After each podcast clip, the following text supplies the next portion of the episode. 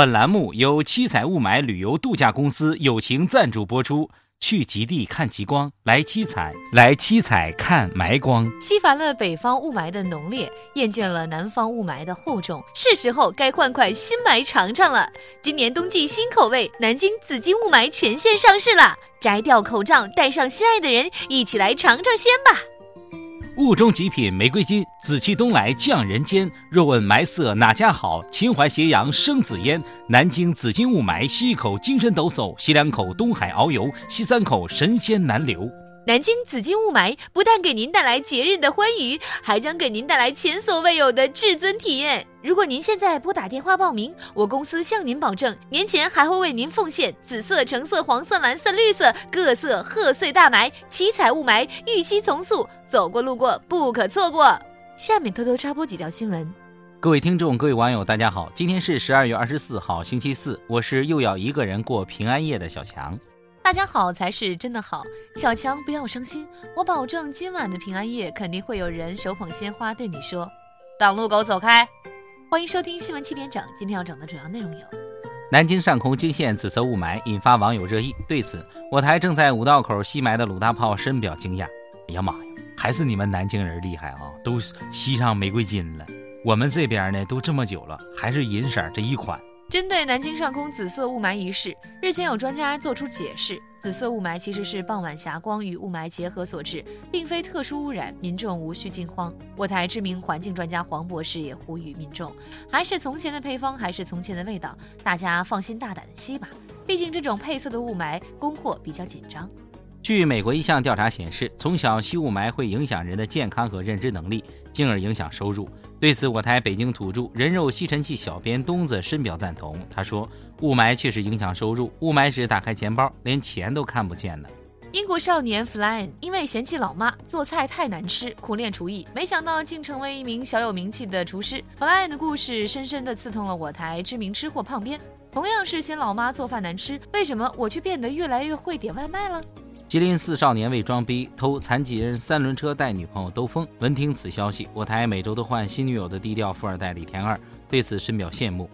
一辆残模就给打发了，女朋友的要求也太他妈低了，多好的女朋友啊！你要懂得珍惜。有外媒报道，中国旅行团行动效率之高，让不少法国人感动吃惊。日前，我台腿上系着居委会红袖标的傅艳杰傅大妈就此事发表看法：我们就是去拍拍照片，发发朋友圈，当然高效了，有啥好惊讶的？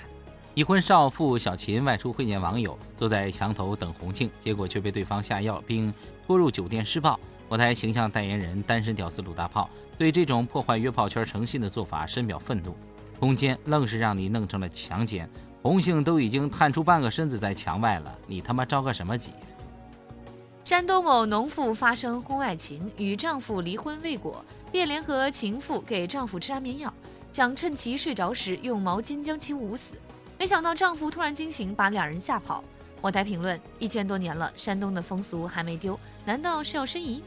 上海某小学学生校长欲亲自掏腰包为孩子所在班级安装空气净化器，遭到校长拒绝。该校长回应称，此事没有先例，这么做可能会引发其他班级攀比心理。据我台曾去该校应聘但被拒绝的黄博士透露，其实校长不是不让买，校长的意思是你得给全校每个班买一个。法国著名应召女郎克莱德夫人日前于家中去世，享年九十二岁。有网友评论：“百年大计毁于一旦。”美国两华裔设计师日前发起众筹，希望将饺子添加到 emoji 表情中。对此，我台著名吃货旁边深表不屑。旁边认为，中华上下五千年的好吃的可以占二十页表情，还让不让别的表情活了？下面请听详细新闻。雾霾正能量新闻一条：日前有媒体报道。湖南逃犯龙某因盗窃罪前往北京，结果不适应北方的雾霾天气，肺炎旧病复发，无奈之下只得回老家自首。有人水土不服，有人空气不服。据我台曾在多个领域打嘴炮、说话从不负责任的知名军事专家黄博士介绍，外遇美帝，内惩窃贼，雾霾已经从简单的军事防御性功能转化成让汽车停开，能让口罩大卖。还能让罪犯看开的多功能常规性武器。凡事都有两面性，谁又说雾霾是一无是处呢？针对雾霾制服窃贼一事，日前朝阳区某街道居委会主任傅艳杰傅大妈已开始了群众的宣传工作。天气不好靠雾霾，晴空万里靠我们。希望我们朝阳区的群众不要气馁。擦亮眼睛，打好翻身仗。假作真时真亦假，圣诞节送苹果已经落伍，开房包饺子悄然流行。日前有记者调查得知，圣诞节期间的酒店房间已被情侣们早早的预订一空。有情侣向记者介绍，由于冬至家里的饺子没有吃完，加之外面的空气太差，所以这个圣诞节不少情侣决定用开房包饺子的方式度过。男孩小杨向记者详细讲解情侣当饺子的包法，具体包法如下：用被子当饺子皮儿，两个人当馅儿，将馅儿搅在一起后，再用皮儿完全裹住，包好后开始煮，俩人不停翻滚，通常别人二十分钟就好，不过我们比较好熟，三分钟就好。说完，小杨也腼腆地笑了。据了解，已有部分商家看准圣诞节包饺子的商机，推出约包服务。只要您一个电话，便可呼叫来一个手法老道、经验十足的包饺子师傅，可能是姑姑，可能是婶婶，可能是大妈，可能是姑父，可能是姐夫，让他陪你度过一个漫长的一夜。今天的新闻七点整就先整到这里，轻松一刻主编曲一些，本期小编东子将在跟帖评论中跟大家继续深入浅出的交流。明天同一时间我们再整。你听说没有啊？昨天鲁大炮在楼下捡了个神灯，还狠狠的报复了一下这个当神。别闹了，就鲁大炮那智商还能报复灯神？你说他是咋报复的？